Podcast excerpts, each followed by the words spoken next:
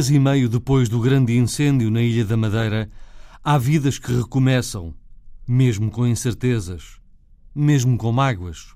Cerca de uma centena de famílias ainda está realojada provisoriamente. Outras 60 continuam em casas de familiares. O Governo Regional da Madeira quer concluir todo o realojamento até final deste mês, mas há muita dificuldade em encontrar casas e apartamentos disponíveis. Na natureza é preciso replantar milhões de árvores. Mas antes, a prioridade é, por agora, limpar as serras e evitar a perda do solo. Só depois disso, em pleno outono, é que há de começar a reflorestação. A Calheta foi o município onde ardeu mais área florestal, cerca de um terço. O Funchal é o conselho que tem mais destruição. No total, foram atingidas 233 casas, 154 ficaram completamente destruídas. Os prejuízos globais estão avaliados em 157 milhões de euros. Mas a Madeira, conta-se na grande reportagem de Celina Faria, com pós-produção áudio de João Carrasco, a Madeira é uma ilha de esperança. O verde dos loureiros e o pequeno ribeiro que corre no montado da Esperança simbolizam um novo amanhã.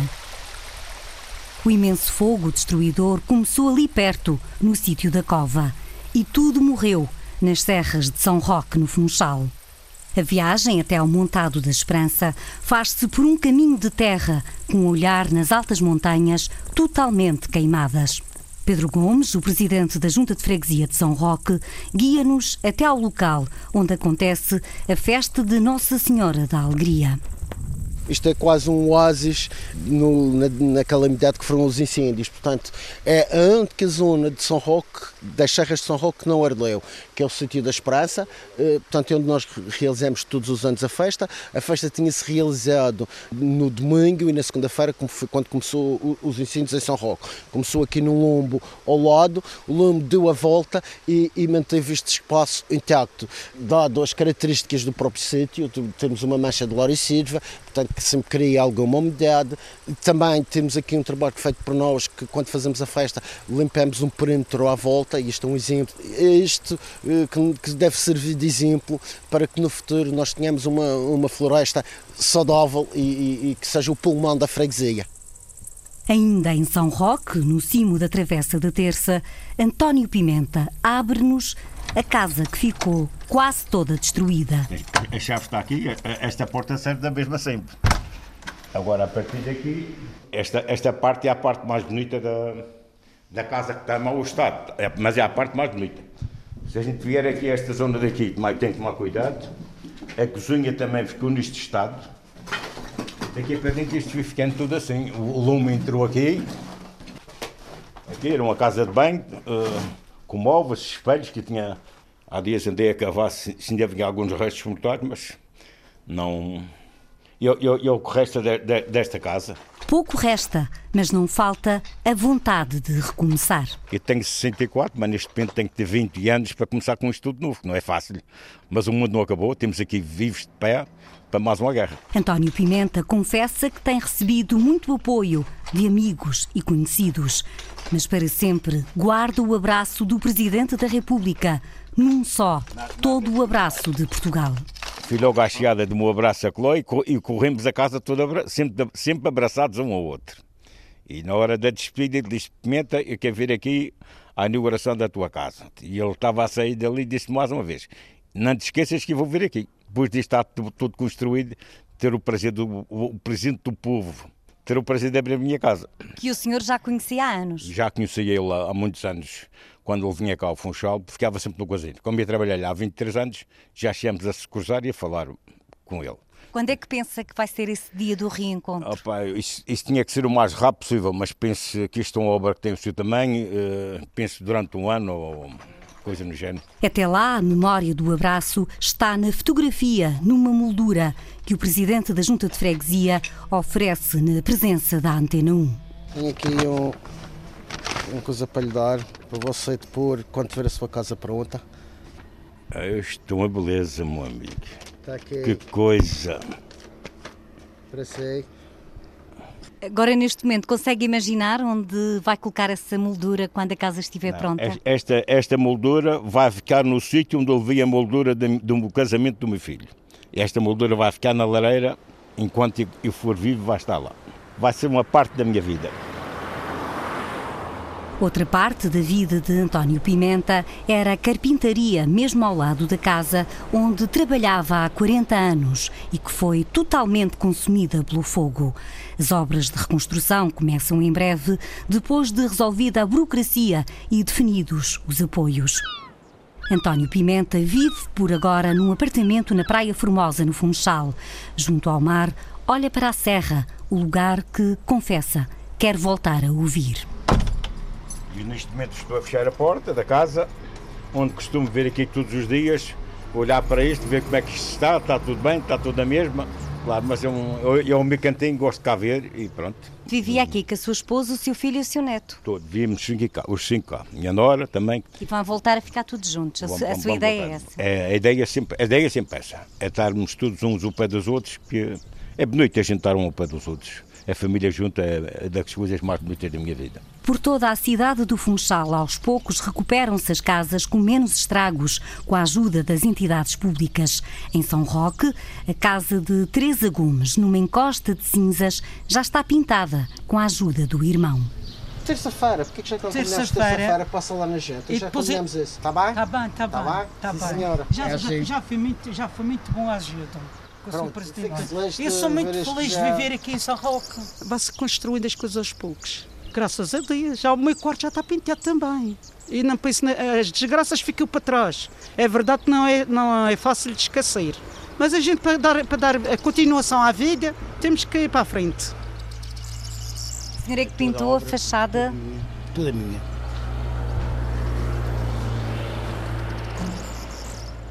O quarto pintei hoje, como vê, branco para, para o teto. Estas paredes. tintas foram cedidas então pela Junta de Freguesia. freguesia de São Roque. A gente não podia fazer nada, não é? Eu desempregado, meramente deficiente. Minha mãe com 82 anos. Onde que a gente tinha meios suficiente para fazer uma... Quando estiver pronto vai ser uma festa. Casa nova praticamente. De todo o país chegaram donativos em dinheiro, alimentos, roupas, brinquedos, mobílias, entre outros bens. Os prejuízos totais dos incêndios estão calculados em 157 milhões de euros. O Governo Regional assume que ainda há muito por fazer. É preciso reconstruir muitas e muitas casas.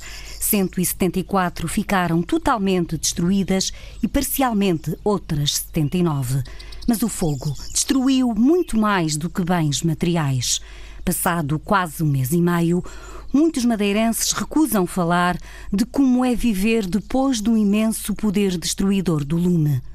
Não querem recordar o que perderam e assumem ainda muita incerteza, angústia e mágoa.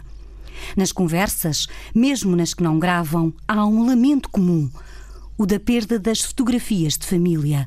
Para muitos, restam apenas as que guardam nos telemóveis ou nas redes sociais. É, não sei o que é que te de dar, te de dar. Inventar frases bonitas, mas aprendi um montão. Só que só me esqueci, então olha só, te quero a ti. Liana é uma das crianças das 16 famílias realojadas no bairro dos Guardas Prisionais na Cancela, em Santa Cruz. Tem 4 anos, repete que quer ser cantora e ensaia, já com o microfone da Antena 1. A mãe, Ivone Gonçalves, no pátio do bairro, recorda o dia em que saiu de casa sem nada. Anda Maria, vem. Olá Maria. Esta gata é que acabou por vos salvar. Sim, ela acordou o meu marido às três e meia da manhã, ela arranhou o meu marido e tudo. Ele ficou com, com os arranhões na barriga durante uns dias. Ela não costuma... não era comum. Não, ela nunca arranhou a gente. Ela às vezes ia dormir eh, ao pé da nossa cama, connosco, mas nunca arranhou. Naquele dia ela arranhou mesmo. Foi eu que fez o meu marido acordar. Já havia lume por todo o lado. Já. Foi só tempo mesmo de vestir a primeira roupa que estava à frente e fugir para a porta fora. E não tiveram tempo de tirar nada da casa. Não, não, nada, nada, nada. E como é que tem sido este mês? Já estão aqui há um mês, não é? Praticamente. Sim, estamos mais calmos. Ivone vive com o marido, três filhos e uma sobrinha. Rui Gonçalves, mais tranquilo, fala com otimismo enquanto assiste às brincadeiras dos filhos. O nosso desejo é ter o nosso cantinho. Pronto, eh, aqui temos o teto, um abrigo. eh, O, o, nosso, hum, o nosso pensamento é voltarmos, não digo para o mesmo sítio, mas para a zona do Funchal, que era onde a gente já estamos habituados. Já, já lá estamos quase há sete anos. Eh, E aqui fica muito distante, tem poucos transportes. eh, O autocarro praticamente de hora a hora. As escolas também não têm transportes para as escolas. Eh, Isso é uma incógnita, mas é assim, como sempre fui lutador e sempre conseguimos mais ou menos ter aquilo que, que conseguimos, eh, é, é tentar lutar outra vez para o mesmo e tentar melhor. Eh, Isto agora é, é uma nova adaptação, é um- uma nova maneira de estar, mas eles acho que vão estar a 100%. A senhora quer te fazer uma pergunta, isto pode ser? Como é que olhas para esta casa nova que estás a ter depois do que aconteceu? Gostava da antiga. E aqui já fizeste novos amigos? Sim. E como é que tu tens passado aqui os dias? Só futebol, eh, às escondidas. E brinca com eles aqui na rua e, e lá em casa. Gosto de cantar. Para a escola, não custa nada.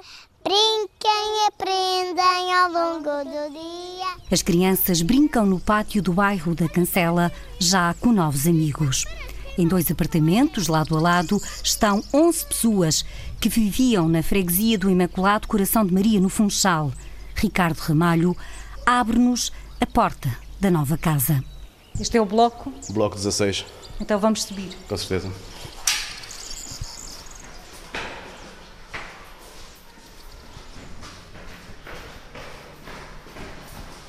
Aqui já se vê as coisas que nos foram dando. Algumas bicicletas para as crianças. Do lado direito somos seis e do lado esquerdo somos os cinco. Quem são estas pessoas que vivem consigo? Do, do lado direito sou eu, minha mulher e o meu filho, a minha cunhada e os meus dois sobrinhos. E no lado esquerdo? A minha sogra, as duas filhas e dois filhos. Portanto, vamos entrar na sua eh, nova casa, a casa que tem sido a sua nova casa neste mês. O nosso novo teto. Faz mal. Sim. É um T3 que tem aqui. É, tem três quartos, uma cozinha, uma sala e duas casas de banho. E como é que tem sido a vida nesta nova casa?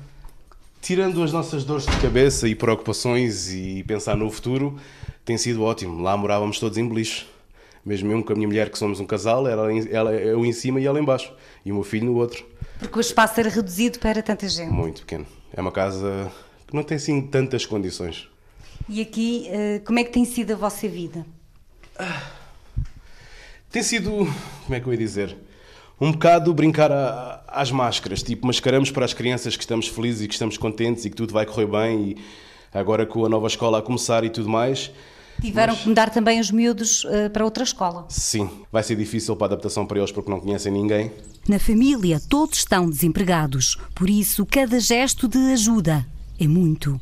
Ricardo Ramalho tem escrito numa tatuagem um obrigado infinito.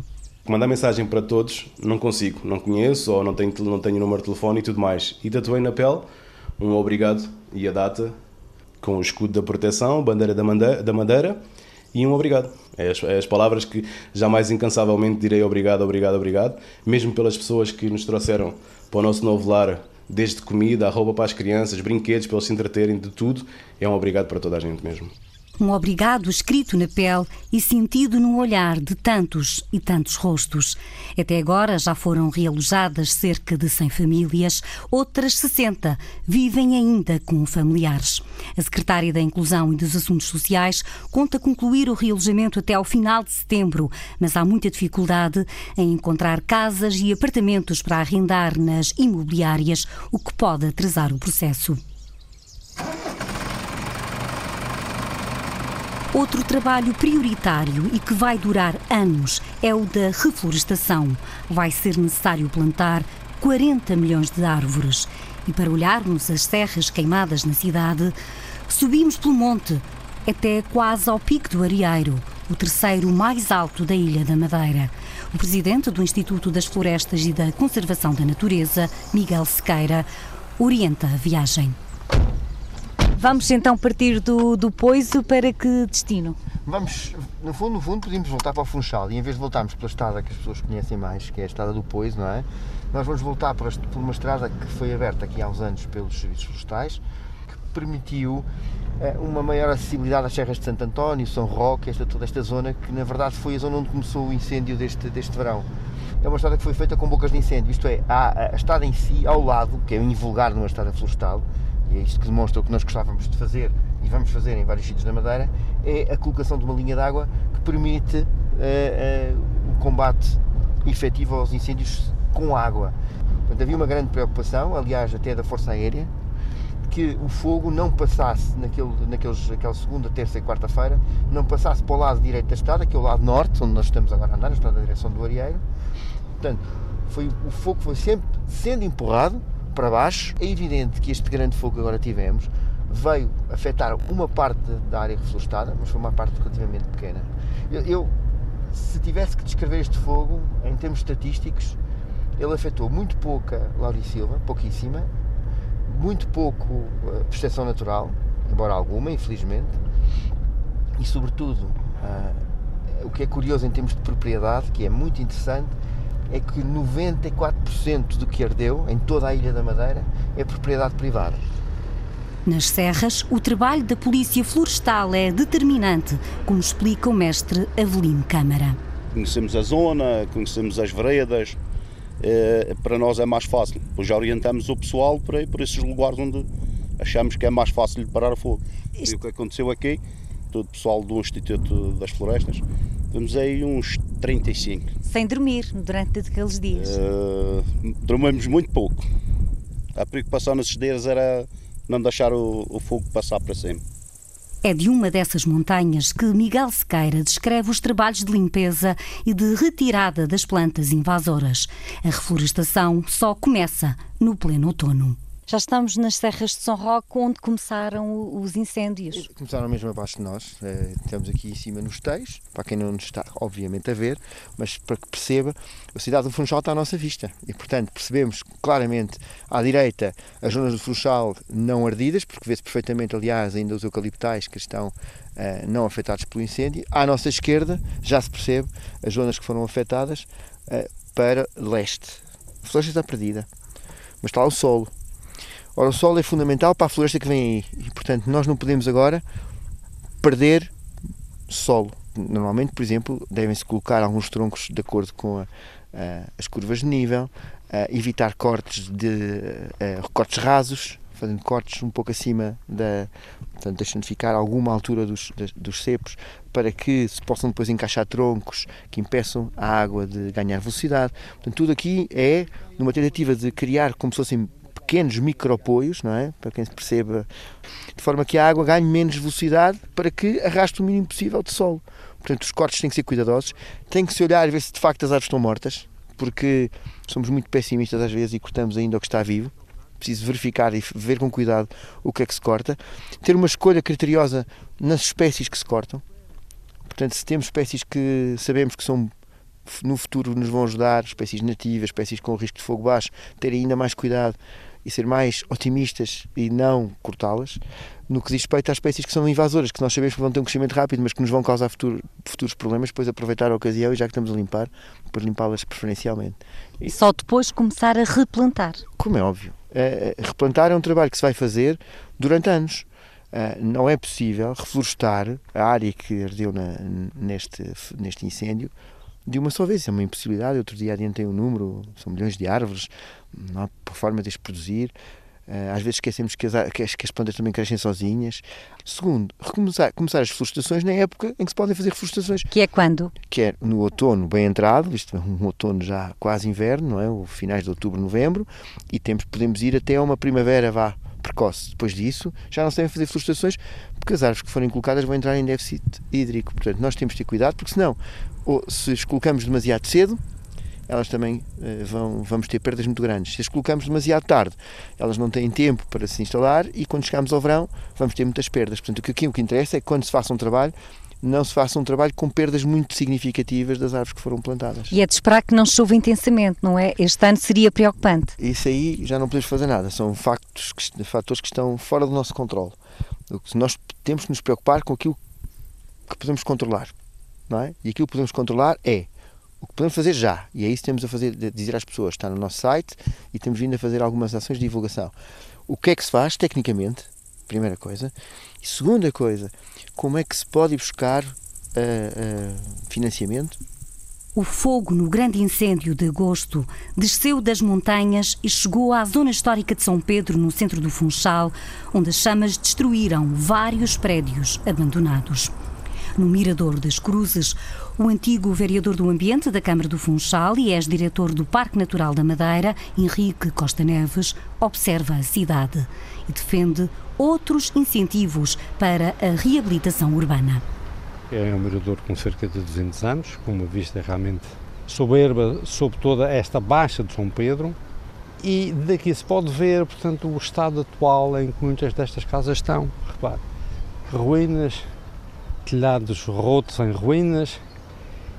Este casco urbano, este tecido urbano tem cerca de 200 anos. São edifícios do século XIX, em que naquela altura os edifícios, as casas eh, tinham a porta para a rua e um logrador, um jardim ou uma horta por trás. Que é um, que é e se repararmos aqui, vemos que muitas delas têm logradores pela parte de trás, muitos abandonados. E o que se vê é que a cidade vai decaindo porque as pessoas sentem não só dificuldade em reabilitar, tal é a burocracia, tal o tempo que isto leva, e porque perdem a vontade e perdem a oportunidade de negócio, porque uma casa reparada eu penso que facilmente se vende. Esta tal reabilitação urbana tem de ser pensada em termos de PDM, Plano Diretor Municipal, com um aligeiramento significativo de quer de procedimentos, quer a nível fiscal. Porque senão corremos o risco de a cidade ir ficando abandonada, como vemos aqui, digamos que é o habitat ideal para que o incêndio evolua de forma descontrolada. E é a partir da zona histórica de São Pedro que a reabilitação do Funchal vai ser repensada e para isso a Câmara Municipal criou já o gabinete da cidade. Bem perto do mar, Henrique Costa Neves critica a política de reflorestação na Madeira por não apostar na retirada de plantas invasoras que ardem facilmente. Dentro de um ano, o anfiteatro vai estar verde, só que é um verde enganador, porque são as, são as acácias a regenerar de uma forma exuberante, é o eucalipto a regenerar de uma forma espetacular e a giesta Portanto, isto volta a arder. E isto é um ciclo infernal, é o que eu chamo. É um ciclo infernal. Só se para este ciclo como? Fazendo a reconversão florestal. Já se perdeu aí imenso tempo, já se perdeu cerca de 15 anos. Eu recordo-me que, que as últimas ações deste género de reconversão de plantas invasoras feitas de forma visível, de forma, enfim, consistente, foi há cerca de 15 anos. 15 anos a esta parte não se tem feito rigorosamente nada. E um ano que se perde é muito tempo. E, e, este tempo que. O Governo Regional tem falhado na política de florestas? O Governo Regional tem falhado nesta reconversão florestal, que deve ser um desígnio regional, é o que eu digo, um desígnio regional, um objetivo regional, intemporal e independentemente de quem lá estiver e do partido que lá estiver. A oeste, o fogo destruiu zonas agrícolas e uma enorme área florestal no maior concelho da Madeira, a Calheta. E no cimo do Arco da Calheta, o presidente da Câmara, Carlos Teles, olha para as serras que precisam ser limpas. Já teve verde, agora está tudo preto. Está bazenha. A bunda de pouca, mas vai andando para aí. É. A senhora foi atingida pelos incêndios? Só não é chuva a coisa, mas à beira da casa chuva. Oh. Sr. Presidente, Tudo bom. Tudo, Sr. Teles. Bom dia. Ah, boa tarde, já é meio-dia. é. E o que é que perderam com os incêndios? Aqui foi árvores e foi a sua, nas suas galinhas. As galinhas cantão, elas estavam num cantinho. Era, a minha mãe tinha aqui embaixo as fieiras, os preiros, que tinha aqui tudo aqui embaixo. foi tudo. Vai plantar de novo? Ah, aquilo depois vai ver, ou vai refilhar. Ou... E agora da sua casa já não vê terrenos verdes, vê terrenos queimados? Aqui na casa da minha mãe, está tudo queimadinho, tudo. Nós tivemos aqui à volta de 3.200 hectares de área florestal consumida pelas chamas. Nós tem- temos oito freguesias no total, portanto tivemos realmente uma grande área florestal que foi atingida. Em Também termos de percentagem, quanto é que foi essa área florestal atingida? Tem esse cálculo já? à volta de um terço, à volta de um terço.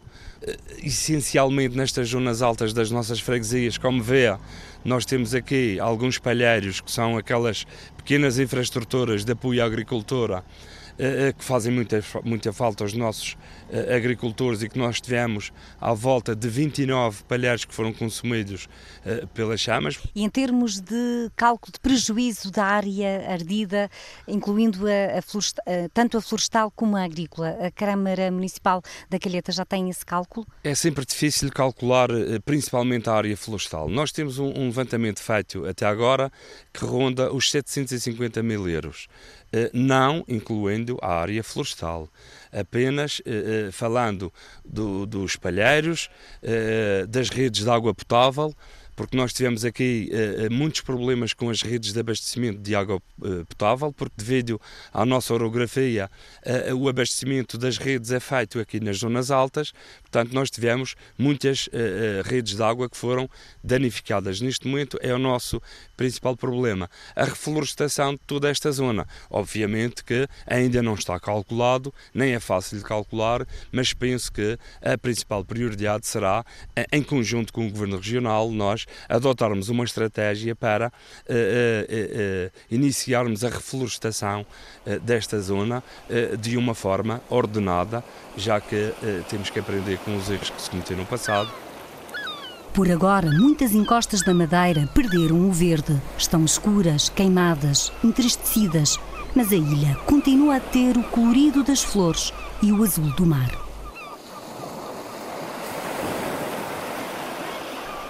Uma Ilha de Esperança, grande reportagem de Celina Faria, com pós-produção áudio de João Carrasco. Reportagem que está disponível na página da Antena 1 na internet. É possível também descarregar o podcast e partilhar no Facebook Reportagem Antena 1.